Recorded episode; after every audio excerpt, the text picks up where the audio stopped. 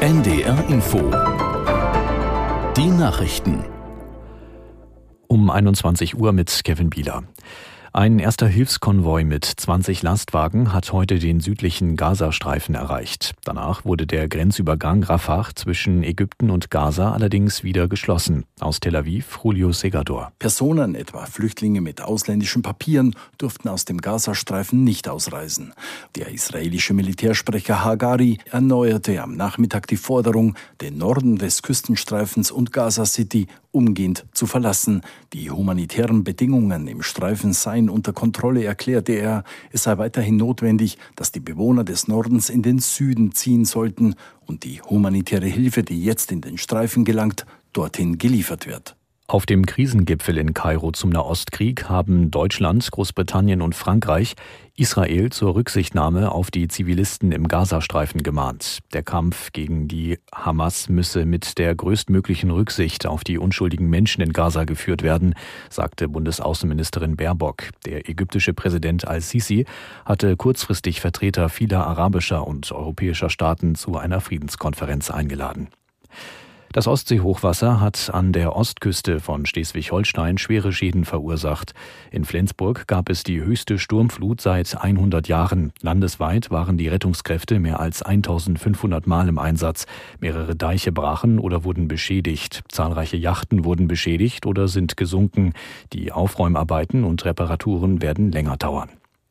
CSU-Chef Söder hält es für notwendig, in ganz Deutschland eine Grenzpolizei einzuführen, um die hohe irreguläre Zuwanderung einzudämmen. Das reiche nicht nur in Bayern, sagte der Ministerpräsident beim Deutschlandtag der Jungen Union. Zuvor hatte der CDU-Vorsitzende Merz Kanzler Scholz zu einem schnellen und entschlossenen Handeln in der Migrationspolitik aufgefordert. Bayer Leverkusen hat die Tabellenspitze in der Fußball-Bundesliga verteidigt. Die Leverkusener gewannen mit 2 zu 1 in Wolfsburg. Aus der Sportredaktion Irina Gneb. Damit bleibt Bayer auch am achten Spieltag das Team der Stunde, auch wenn der Auswärtssieg hart erkämpft und weniger glanzvoll als zuletzt war. Ebenfalls mit Mühe gewann Bayern München. Der deutsche Rekordmeister setzte sich im Abendspiel mit 3 zu 1 in Mainz durch und steht auf Rang 3, direkt hinter Stuttgart. Der VfB gewann bei Union Berlin mit 3 zu 0 0. Leipzig bleibt nach einem 3 zu 1 Sieg in Darmstadt an der Spitzengruppe dran. Ebenfalls 3 zu 1 gewann Frankfurt im Verfolgerduell bei Hoffenheim. Außerdem setzte sich Freiburg zu Hause gegen die abstiegsbedrohten Bochumer mit 2 zu 1 durch. Das waren die Nachrichten. Das Wetter in Norddeutschland in der Nacht im Norden abziehender Regen, vielerorts locker bewölkt, später wieder Regen, Tiefstwerte 16 bis 6 Grad. Morgen im Osten heiter, im Westen Schauer 12 bis 16 Grad. Die Zeit es ist gleich 21.03 Uhr.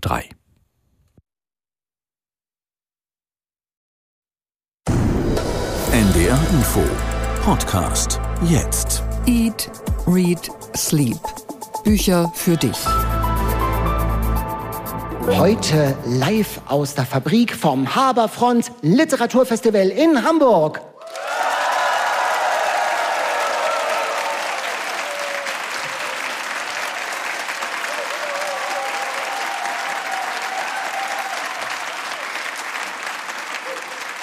Wir sind Katharina Marenholz und Daniel Kaiser und wir lieben es zu lesen, zu essen und zu schlafen. Also lesen als leidenschaftlicher, lebensnotwendiger Lebenskern. Darum geht es in diesem Podcast. So schön gesagt. Und wir haben natürlich hier auch wieder Bücher dabei, die uns begeistert haben, mitgerissen haben und vielleicht auch mal ratlos zurückgelassen haben. Ich richte meine Augen auf ein bestimmtes Buch an dieser Stelle schon mal. Wir werden gleich darüber sprechen. Und mit dabei in unserem kuscheligen, außerhäusigen Eat, Read, Sleep Außenstudio ist heute ein ganz besonderer Gast. Ja, wir freuen uns nachher auf die Bestseller-Autorin, die uns unter anderem das Okapi auf eine ganz besondere Weise näher gebracht hat, auf Mariana Lecki.